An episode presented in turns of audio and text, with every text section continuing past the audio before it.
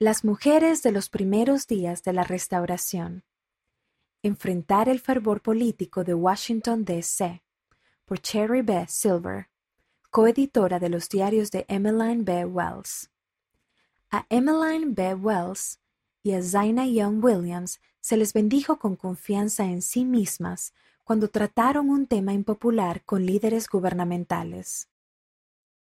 Las dos mujeres bajaron del tren en Washington, D.C la capital de los Estados Unidos, cansadas pero resueltas. Después de cinco días de viaje desde Salt Lake City, Emmeline B. Wells y Zaina Young Williams esperaban avanzar la causa de los miembros de la Iglesia, pero sabían que enfrentaban resistencia. En enero de 1879 asistieron a las reuniones nacionales sobre el derecho al sufragio femenino y presentaron peticiones al Congreso de los Estados Unidos en las que solicitaban a los legisladores que anularan las duras leyes contra la Iglesia. Deseo hacer todo lo que esté en mi poder para ayudar a elevar la condición de mi propio pueblo, en particular la de la mujer, escribió Emmeline en su diario. Entre 1877 y 1914 fue editora de una publicación para las mujeres de la Iglesia llamada Woman's Exponent, en la que promovió las buenas obras en los hogares y las comunidades.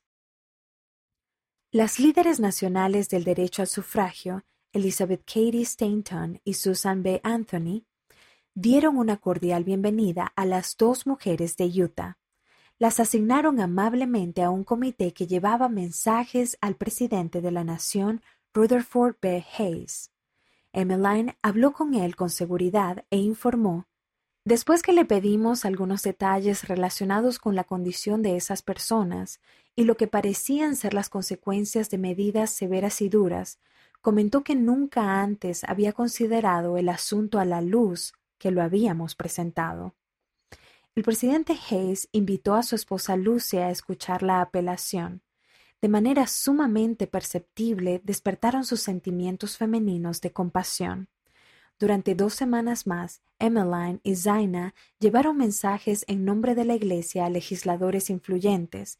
Emmeline recordó que con frecuencia se reunían con personas que manifestaban gran interés en su mensaje. Aunque no lograron cambiar la opinión pública ese año, Emmeline y sus hermanas de la Sociedad de Socorro hablaron a favor de los derechos de las mujeres y de los miembros de la Iglesia durante 17 años más. Felizmente, en 1896, Utah se convirtió en estado y se restauraron muchos derechos religiosos y civiles. Para leer más acerca del servicio de la hermana Wells, consulte este ejemplar en la Biblioteca del Evangelio una colección de sus diarios se encuentra disponible en churchhistorianspress.org.